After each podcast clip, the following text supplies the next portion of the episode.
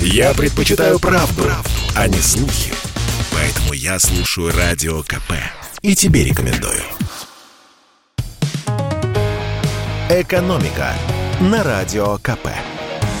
Здравствуйте, дорогие радиослушатели! В эфире наш ежедневный обзор главных экономических новостей.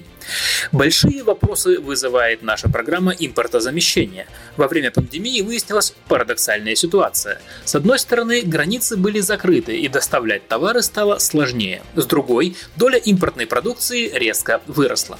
По данным Росстата, доля импорта в России составила 40% за 9 месяцев прошлого года. Это самый высокий показатель с 2000 2014 года, когда мы и задумались об импортозамещении. Почему так произошло и что с этим делать? Начнем все-таки с не самых плохих новостей. Продуктами питания наша экономика снабжает россиян исправно.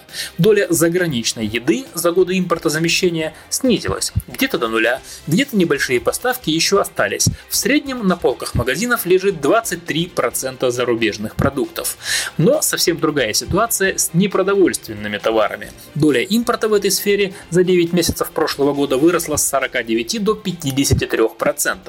Замечу, что речь идет о доле импорта в деньгах, а не в тоннах или, скажем, в штуках. И в этом одна из главных причин такого роста. Заграничные товары попросту дорожают.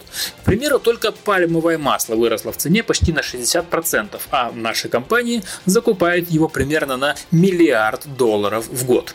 Кроме того, сильно подорожала электроника, бытовая техника и все, что связано с автомобилями. Это объясняется как нехваткой микрочипов во всем мире, так и с подорожанием перевозок.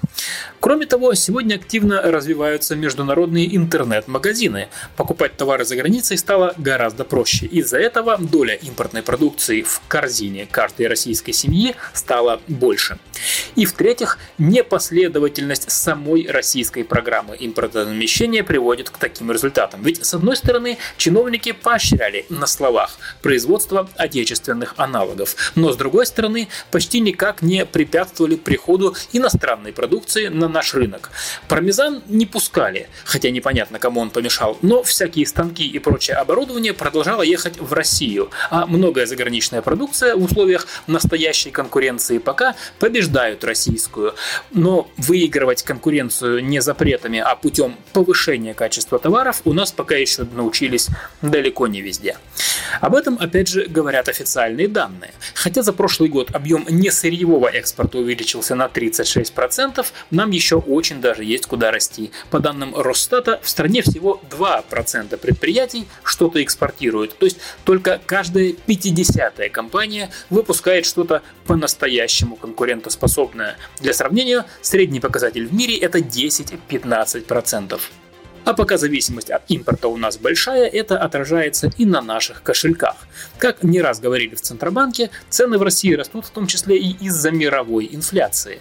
Цены в пандемию стали расти во всем мире, а поскольку мы зависим от импортных поставок во многих сферах, то и подорожало на наших полках почти все. И, к сожалению, будет дорожать дальше. Только за январь цены в стране выросли больше, чем на процент. Это в 4 раза выше, чем за тот же период год назад. В Центробанке Аналитики еще верят, что могут сбить темп инфляции до 5% в этом году, но вера в такой прогноз с каждым днем тает все сильнее. И в завершение выпуска о том, как мы с вами будем работать в ближайшее время, если послушаем призыв правительства. Омикрон наступает. Все по домам. Примерно с такой просьбой обратились власти к российским работодателям. Заболеваемость коронавирусом достигла невиданных масштабов. Каждый день заражается уже больше сотни тысяч россиян, поэтому максимальное число сотрудников нужно перевести на удаленку. С таким советом обратилась к работодателям трехсторонняя комиссия по регулированию социально-трудовых отношений при правительстве. В эту комиссию входят представители правительства, работодателей и профсоюзов. Как пояснили в Минтруде, сколько именно работников нужно отправить на дистанционку, решает сам работодатель. Все-таки у каждой компании своя специфика. Но чем больше, тем лучше. По данным правительства, сейчас по стране на удаленке около 3 миллионов человек. И заодно в Минтруде напомнили, что дистанционная работа не повод уменьшать сотруднику зарплату, если при этом не меняются его функции. Если что, права удаленщиков четко прописаны в Трудовом кодексе. Изменения вступили в силу еще год назад. Коронавирусная статистика действительно бьет рекорды и график заболеваемости с каждым днем ползет все выше. Вчера в России было зафиксировано больше 140 тысяч новых заражений. Это в три с лишним раза выше предыдущего пика заболеваемости, когда в ноябре за сутки заболело 41 тысяча россиян. Так что, друзья, давайте беречь себя и своих коллег. Все по домам. Экономика на радио КП.